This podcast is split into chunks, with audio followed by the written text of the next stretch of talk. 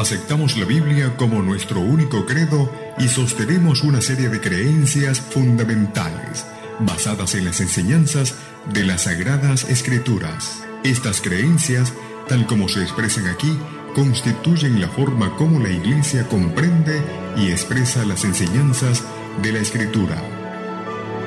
Radio Mundial Adventista presenta Creencias Fundamentales. Hoy les presentamos la ley de Dios. ¿Qué tal amigos? Te saluda tu amigo Rodrigo Josué Rivas. Es un gran gusto el poder hablarte de temas que contribuyen para tu crecimiento mental y espiritual. La gracia de Dios sea contigo y tu familia. Bienvenidos al estudio Creencias Fundamentales. Creencias Fundamentales Aceptamos la Biblia como nuestro único credo y sostenemos una serie de creencias fundamentales basadas en las enseñanzas de las Sagradas Escrituras. Estas creencias, tal como se expresan aquí, constituyen la forma como la Iglesia comprende y expresa las enseñanzas de las Escrituras. Creencia número 19. La ley de Dios. Los grandes principios de la ley de Dios están incorporados en los diez mandamientos y ejemplificados en la vida de Cristo.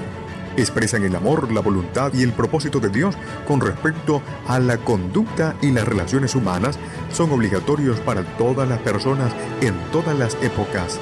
Estos preceptos constituyen la base del pacto de Dios con su pueblo y son la norma del juicio divino por medio de la obra del Espíritu Santo, señalan el pecado y despiertan el sentido de una necesidad de un Salvador. La salvación es totalmente por la gracia y no por las obras, pero su fruto es la obediencia a los mandamientos. Esta obediencia desarrolla el carácter cristiano y da como resultado una sensación de bienestar espiritual. Es una evidencia de nuestro amor al Señor y de nuestra preocupación por nuestros semejantes. La obediencia por fe demuestra el poder de Cristo para transformar las vidas y por lo tanto fortalece el testimonio cristiano. Creencias fundamentales. Jesús vino a este mundo no solo a mostrarnos cómo vivir de acuerdo con las leyes de su Padre, sino también a proveer la gracia transformadora única que puede capacitarnos para que nuestra entrega a la voluntad de Dios sea total, según está expresado en sus leyes.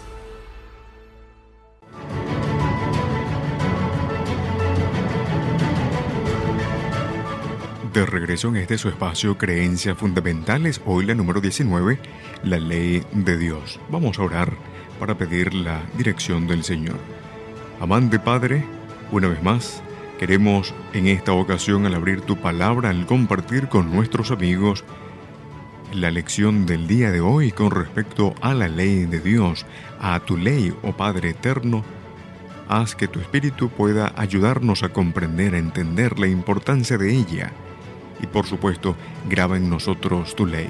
En el nombre de Cristo Jesús lo suplicamos. Amén y amén.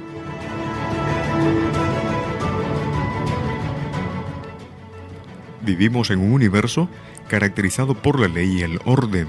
El Creador no solo puso en funcionamiento las leyes que rigen los movimientos cronométricos de los cuerpos celestes, sino que también estableció leyes para regular la vida y la salud de los seres humanos. Estas leyes están allí destinadas a incrementar la vida y no a debilitarla la vida en abundancia que Jesús prometió en el libro de San Juan capítulo 10, el verso 10, a los que los sigan, es el resultado de nuestra cooperación con las leyes divinas de la vida y la salud. Nos presenta un ideal y conllevan la promesa de que por la gracia de Dios podemos elevarnos a la altura de ese ideal. Jesús vino a este mundo no solo para mostrarnos cómo vivir de acuerdo con las leyes de su Padre, sino también para proveer la gracia transformadora única que puede capacitarnos para que nuestra entrega a la voluntad de Dios sea total, según está expresada allí en sus leyes.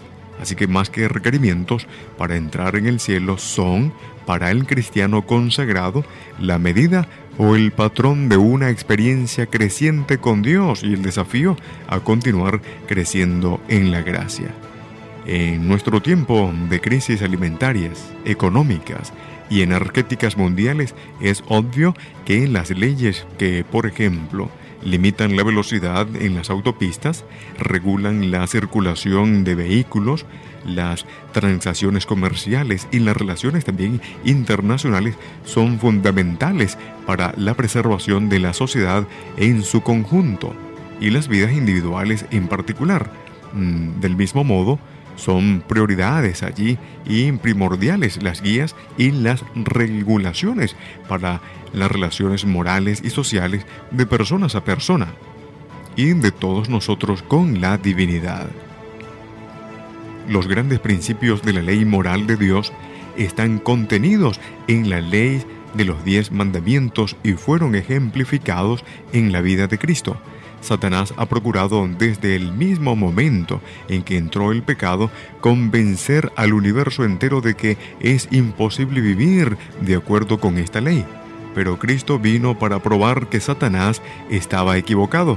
Demostró por medio de su perfecto ejemplo que significa cumplir la ley y dijo, no penséis que he venido para abrogar la ley o los profetas no he venido para abrogar, sino para cumplir, lo registra Mateo capítulo 5, el verso 17. Cumplir significa vivir los mandamientos y colocarlos en su correcta perspectiva.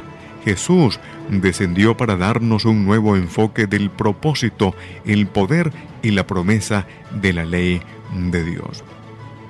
Los diez mandamientos expresan el amor, el deseo y los objetivos de Dios con respecto a la conducta humana y son tan obligatorios y significativos para nosotros hoy como lo fueron en el momento cuando fueron promulgados por primera vez. Aunque casi todos están enunciados en forma negativa, no son tanto restricciones como expresiones verbales que indican la clase de carácter que los hijos de Dios reflejarán cuando escojan vivir como Él quiere que vivan. Así que después de la transcripción allí de, de cada mandamiento que vamos a estar compartiendo con usted, tal como aparecen en la Biblia, vamos a estar indicando también la manera en la que podemos expresar eh, en forma positiva cada uno de estos mandamientos. Pero lo haremos al regresar de la pausa musical. No se aparte.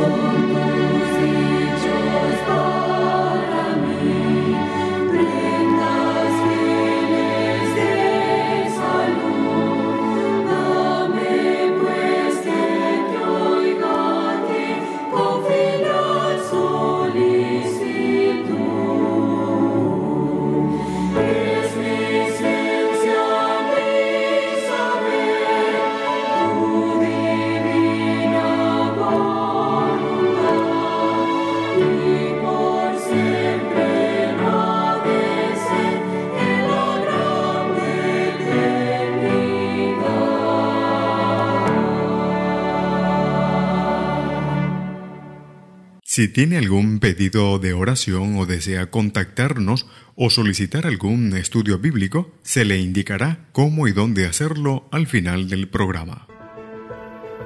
Jesús vino a este mundo no solo a mostrarnos cómo vivir de acuerdo con las leyes de su Padre, sino también a proveer la gracia transformadora única que puede capacitarnos para que nuestra entrega a la voluntad de Dios sea total según está expresado en sus leyes.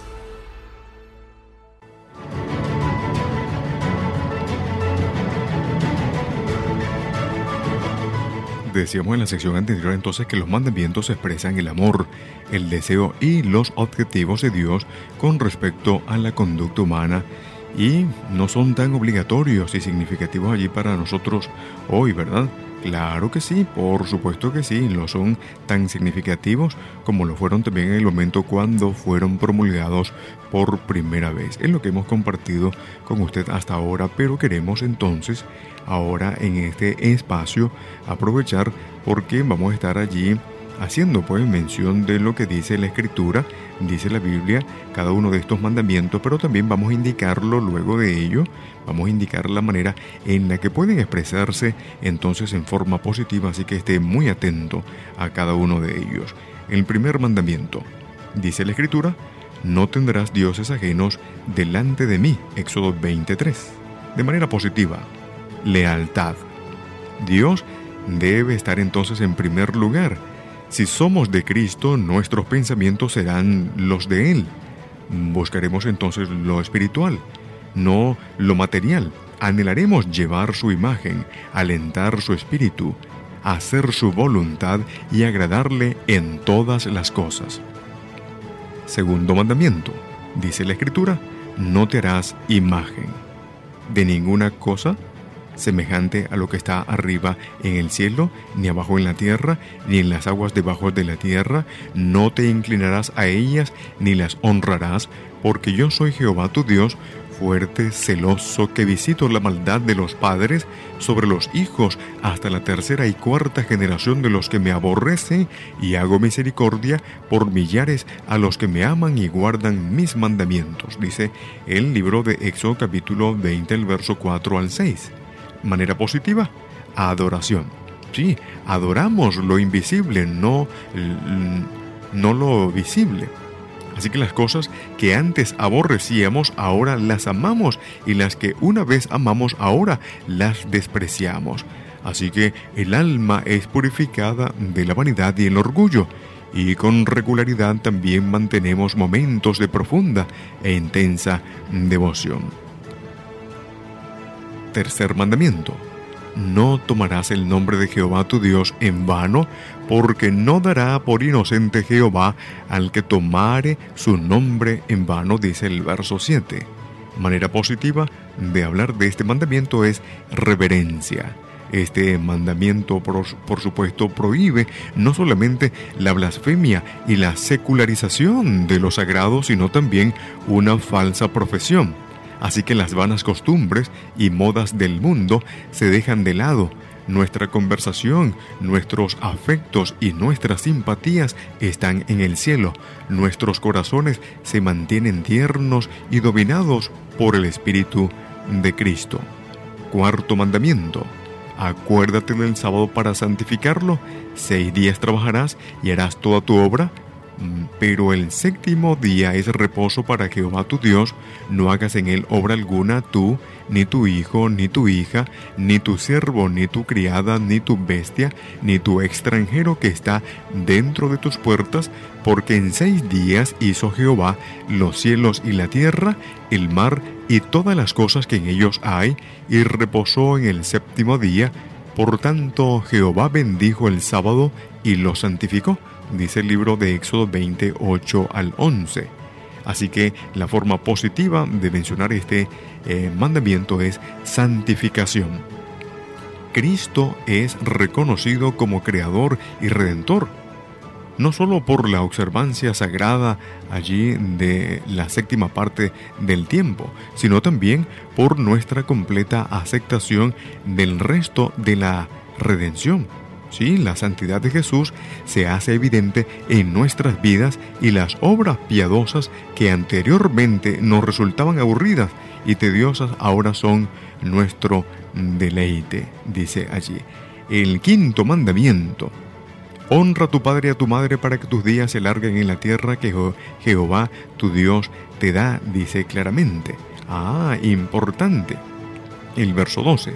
Y la manera positiva, respecto, por supuesto, por la autoridad.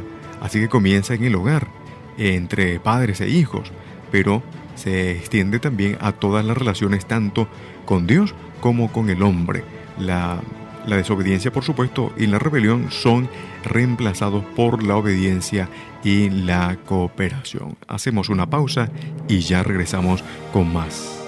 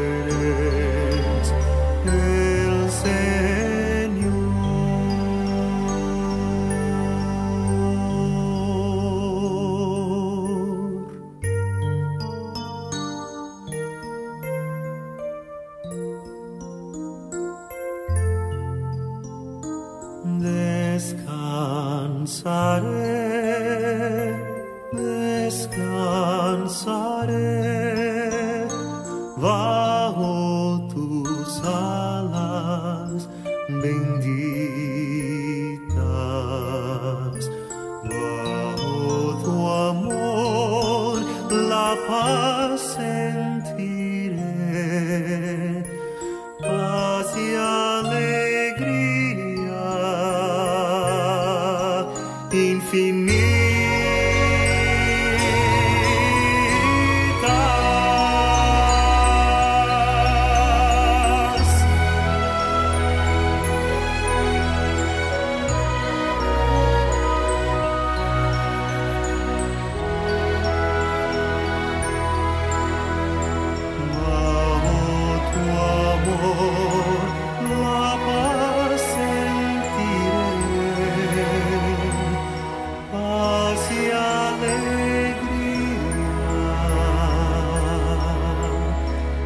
seen.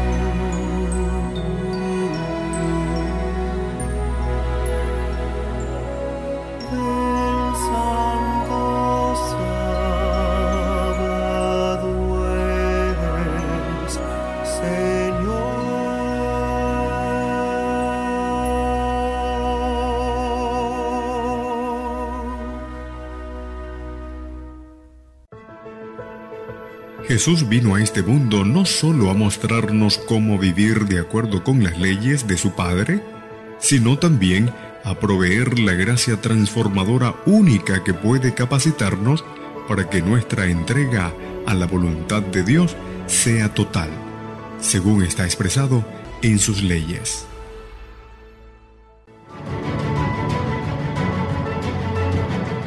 Regresamos a nuestra parte final de esta sección, la ley de Dios, en las creencias fundamentales, número 19.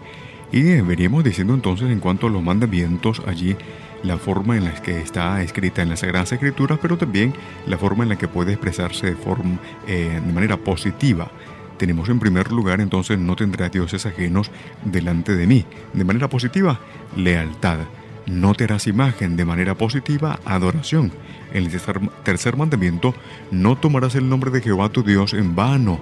Así es, y la forma positiva sería reverencia. Cuarto mandamiento, acuérdate del sábado para santificarlo. De forma positiva, santificación. El quinto mandamiento, honra a tu padre y a tu madre. Bueno, de manera positiva podríamos allí redactarlo como respeto por la autoridad. Y en el sexto mandamiento, no matarás, dice el verso 13 de Éxodo 20. ¿Sí? La manera positiva como se redactaría este eh, mandamiento sería amor. Tanto el odio como el enojo violan este mandamiento, pero en las personas verdaderamente convertidas, el amor, la humildad y la paz toman entonces el lugar del enojo, la envidia y la contienda. Así que eh, nuestras almas están allí imbuidas de amor, eh, fascinadas por los eh, misterios también celestiales y el fruto del Espíritu, el amor, se manifiesta en la vida. El séptimo mandamiento, no cometerás adulterio, dice el verso 14. Y se redacta de forma positiva como pureza. Así que hay una transformación completa, la pasión, los apetitos y la voluntad se colocan en completa sumisión a la de Dios. Así que la vida anterior nos resulta también indeseable, ¿verdad? los pensamientos pecaminosos son puestos a un lado y las malas acciones abandonadas. La piedad se hace notoria en nuestro hogar y fuera de él. Así que el octavo mandamiento dice, no hurtarás, eso dice el verso 15. Y de manera positiva podríamos transcribirlo diciendo honradez. Esto involucra no solo nuestra relación con nuestros prójimos, sino también con Dios. En lugar de robar a Dios cosas tales como nuestra salud, nuestro tiempo, nuestros diezmos y nuestras ofrendas, le dedicamos gustosamente todo lo que tenemos. El deber se transforma en un deleite y el sacrificio en un placer. Noveno mandamiento. No dirás contra tu prójimo falso testimonio, dice el verso 16. En otras palabras, veracidad. Seremos justificados o condenados por nuestras palabras. Cuando el corazón sea recto, nuestras palabras y hechos serán correctos y seremos hombres y mujeres de estricta integridad. El yo es dominado y la maledicencia es vencida. El décimo mandamiento no codiciarás la casa de tu prójimo, no codiciarás la mujer de tu prójimo, ni su siervo, ni su criada, ni su buey, ni su asno, ni cosa alguna de tu prójimo, dice el verso 17. Manera positiva, contentamiento. Ya no sentiremos celos o insatisfechos, ¿verdad? En este caso, porque nuestra vida, en todas o toda nuestra vida allí no va a girar en torno a lo material. La práctica de la santidad también es agradable cuando hay una entrega perfecta a Dios, así que el gozo ocupa en lugar de la tristeza y el semblante refleja la paz y la felicidad del cielo. Aunque no se debe confundir la ley de Dios con sus pactos, los diez mandamientos son la base tanto para el antiguo, el antiguo pacto que menciona Éxodo 24, 3 al 8, como el nuevo pacto que menciona el libro de Hebreos capítulo 8, el verso Dios, el verso 10. Así que como patrón de la conducta y las relaciones humanas, la ley de Dios también es la norma del juicio. Estamos hablando, en este caso, de el libro de Eclesiastés capítulo 2, el verso 13 y 14 hace mención de ello. Santiago capítulo 2, el verso 8 al 12 también. Así que por medio de la acción del Espíritu Santo, los mandamientos señalan el pecado.